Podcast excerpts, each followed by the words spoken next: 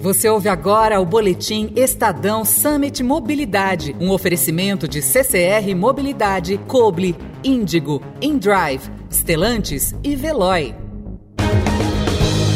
Há tempo, cientistas alertam sobre os perigos das mudanças climáticas decorrentes do efeito estufa. É urgente que países do mundo todo cumpram suas promessas para diminuírem as emissões de gás carbônico na atmosfera. No Summit Mobilidade 2023, Ana Beatriz Monteiro, líder da carteira de transportes do BID no Brasil, fala quais são os desafios enfrentados pelo nosso país para descarbonizar o setor principalmente por meio de veículos elétricos. A disponibilidade de todos esses veículos elétricos nas cidades, principalmente ônibus elétricos que sejam tradicionais ou articulados. Temos a questão dos preços, que ainda estão muito altos em relação a outros países aqui da América Latina e da Ásia. Precisamos trabalhar na capacitação dos operadores e dos gestores públicos que vão apoiar a fiscalização e a gestão desses novos veículos nas cidades e a remuneração dos operadores.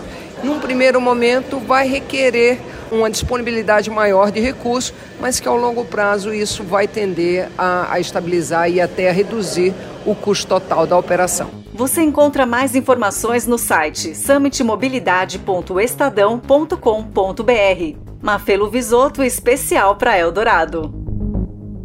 Você ouviu o Boletim Estadão Summit Mobilidade, um oferecimento de CCR Mobilidade, Coble, tecnologia que descomplica e potencializa a gestão de frotas, Índigo, criar espaços para uma cidade tranquila em movimento, InDrive, corridas mais humanas, Stellantis, impulsionados pela nossa diversidade, lideramos a forma como o mundo se move, e Veloy, soluções em mobilidade e gestão de frota.